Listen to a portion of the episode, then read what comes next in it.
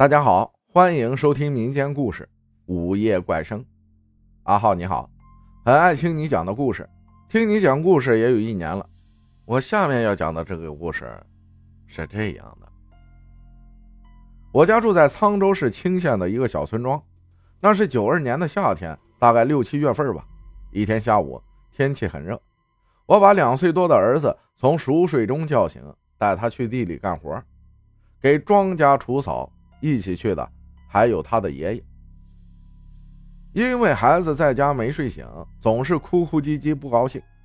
我们刚到地里不一会儿，忽然听到地北头传来一声公鸡打鸣的声音，声音很洪亮，很清晰，我们都听得真真的。这儿离村子很远，地北头离村子更远，所以就很奇怪，这里怎么会有鸡叫声呢？我就说。儿子，别闹了！你听，那头有只大公鸡，到头了，抓住了，回家给你炖肉吃。同时，他爷爷也这样说。那地北头是一大片荒地，里面杂草丛生，还有许多紫穗槐条子堆儿。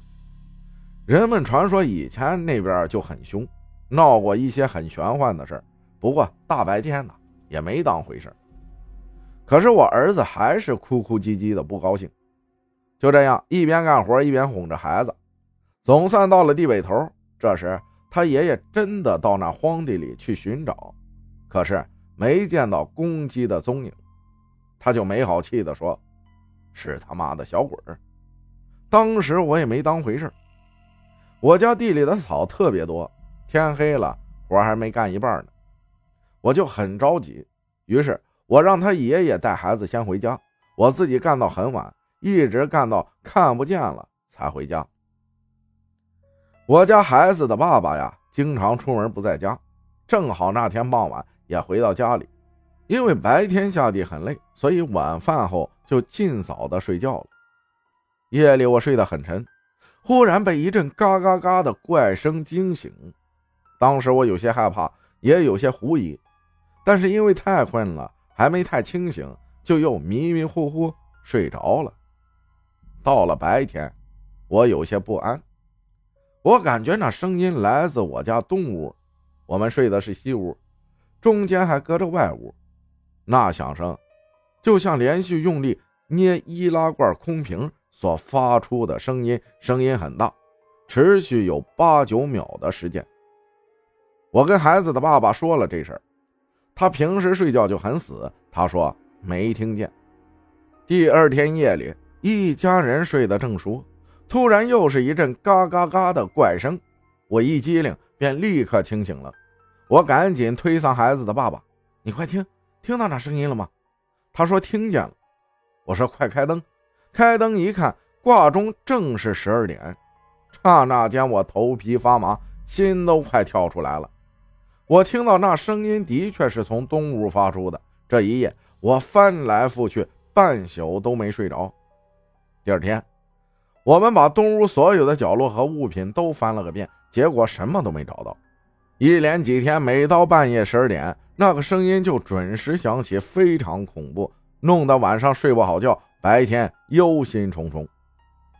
为了这事儿啊，孩子的叔叔特意在我家东屋睡了一夜。身上还带着刀子，给自己壮胆。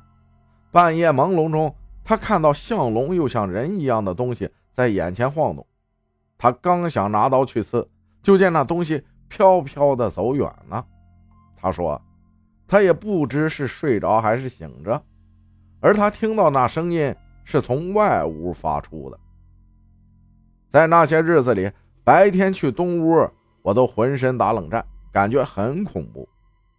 在这之后，分别找了几个看事儿的师傅，他们说法不一，也指点了一些办法，但无济于事。其中有人说是长仙儿是我家的保家仙儿，是来保佑我们的。我绝不信。我想这样的保佑谁受得了呢？在这期间，我自己又是上供又是祷告，也做了不少的努力，但效果不大。这件事给我们的生活造成了很大的影响。凡事都有因果，可能那天在地里听到公鸡声，我们说了一些不该说的话，冲撞了哪位正在修炼的大仙儿，于是趁着天黑跟我回家保佑我们来了。听老辈人说啊，从前有见过长着冠子的蛇，我想是不是长了冠子就会学鸡叫呢？这可能就是所谓的道行了吧。后来那声音也没那么准时了，次数也少了些，大概一个月的时间就没有了。但是在第二年、第三年，每到这个月份就又闹上一阵子，第四年才算平息了。就在当年的春节前后，我家做生意被人坑了一大笔钱，算得上是倾家荡产了。我想这就是赔钱的前兆吧。感谢人生如梦分享的故事，谢谢大家的收听，我是阿浩，咱们下期再见。